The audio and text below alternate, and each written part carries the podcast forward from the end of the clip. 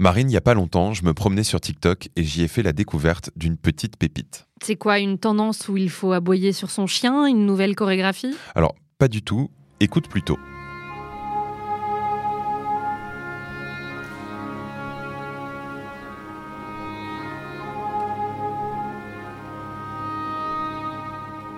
Ce que tu entends, c'est un extrait de la symphonie du Nouveau Monde de Dvorak, joué par le London Philharmonic Orchestra, et en particulier par Sue Bowling au corps anglais.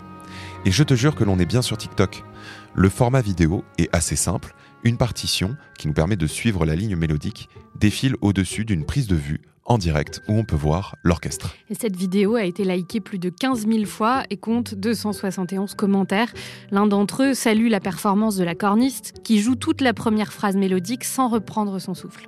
Oui, les vidéos de ce conte lancé en janvier dernier ont réuni une petite communauté éclectique de passionnés, d'amateurs, mais aussi de personnes qui découvrent cette musique pour la première fois. Au-delà de ce conte, la musique classique émergerait comme une tendance sur TikTok, dynamisée par les jeunes musiciens. On y retrouve des violonistes qui jouent Toxic de Britney Spears ou encore des vidéos de pianistes qui montrent leur progrès sur une année. On peut lire cette histoire d'ailleurs dans un article du Guardian intitulé Schubert aurait-il liké les vidéos de chats et les memes Squid Game? Mais si on en revient à cette première vidéo, un commentaire m'a laissé pensif. Le voici. J'aurais aimé que les vidéos TikTok puissent durer plus longtemps. Mon passage préféré arrive plus tard dans le morceau. Et en effet, difficile de restituer une symphonie dans le temps imparti par la plateforme. D'où la question d'aujourd'hui. En matière de musique, quel nouveau monde nous réserve TikTok et les réseaux sociaux? Orange vous présente le mémo. Bonjour Marine. Bonjour Germain. Bienvenue à toutes et à tous dans le Mémo, le podcast qui décrypte pour vous l'actualité du numérique à travers les médias. Alors, pour celles et ceux qui se disent qu'en effet ce corps anglais s'est fait couper un peu vite le sifflet, la vidéo de la totalité du passage est accessible et on vous l'a glissé dans la description. Mais une question demeure. On voyait la semaine dernière comment le numérique, les plateformes de streaming et leurs algorithmes bouleversent l'industrie musicale en changeant nos manières de diffuser, d'écouter et de découvrir la musique.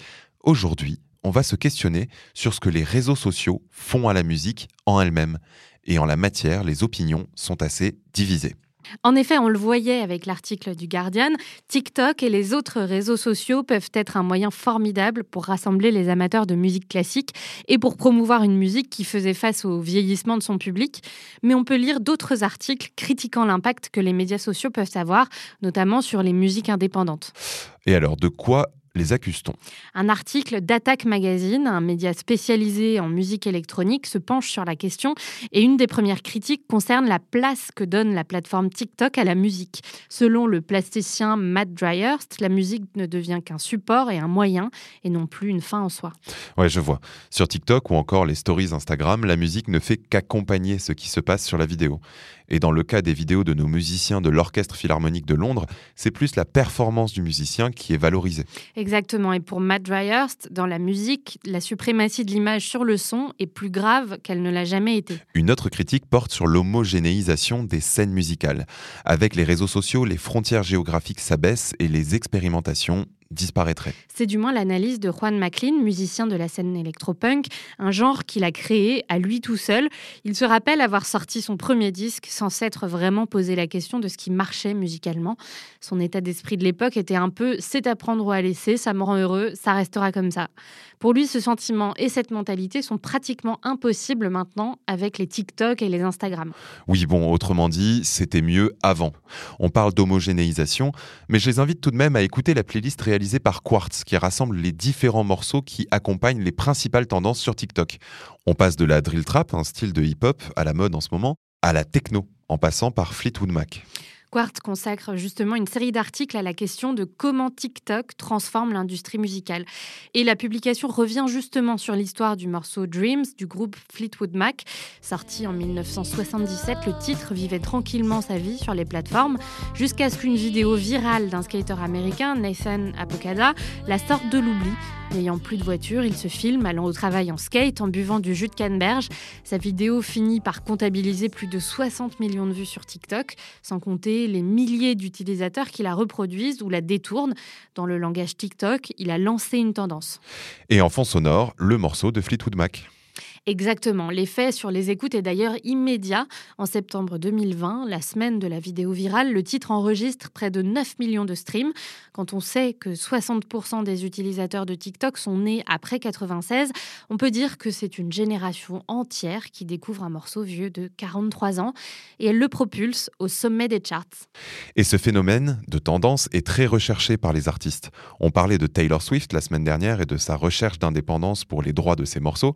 Eh bien, elle invite ses fans à utiliser uniquement les versions Taylor de ses morceaux sur TikTok. Autre exemple avec l'artiste Lil Nas X et son morceau Old Town Road. Inconnu du grand public, le très jeune artiste a pourtant une conviction, celle que son morceau a un potentiel, celui de marcher sur TikTok.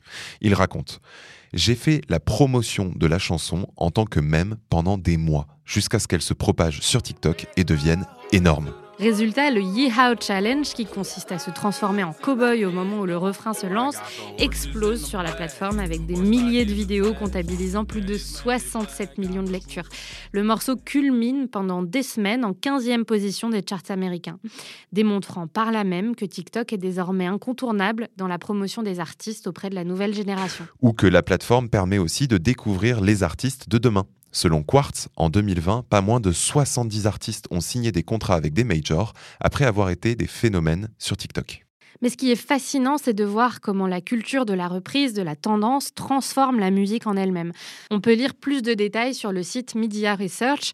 Selon l'article, ces phénomènes de tendance sur TikTok appellent à la créativité et à la technique du sampling, c'est-à-dire en musique la technique qui consiste à découper la partie d'un morceau qui nous plaît pour la réarranger dans son propre morceau, souvent en détournant un passage et en recomposant la mélodie. On retrouve là des mécaniques très TikTok, des vidéos citant une autre vidéo, mais avec la musique comme propos principal. Concrètement, ce sont des artistes qui créent de la musique pour accompagner les miaulements d'un chat ou qui font chanter un bébé qui pleure. Et ça va même plus loin. Désormais, des artistes comme Kanye West ou le groupe Easy Life samplent des mèmes et des tendances dans leurs morceaux avant de devenir des mèmes à leur tour. Au final, ces plateformes, en agrégeant des communautés nouvelles et en donnant naissance à de nouvelles pratiques, ouvrent la porte à de nouvelles formes d'expression et de nouveaux talents. Si l'on revient à Dvorak ou à Schubert, on aurait presque envie d'entendre leur version composée du Num Num Cat. Merci beaucoup Marine et merci à vous de nous avoir écoutés. Les liens et les références de cet épisode sont dans la description. N'hésitez pas à vous abonner au Mémo ou à partager cet épisode s'il vous a plu. Et à très bientôt pour un prochain numéro du Mémo. C'était Le Mémo, un podcast orange.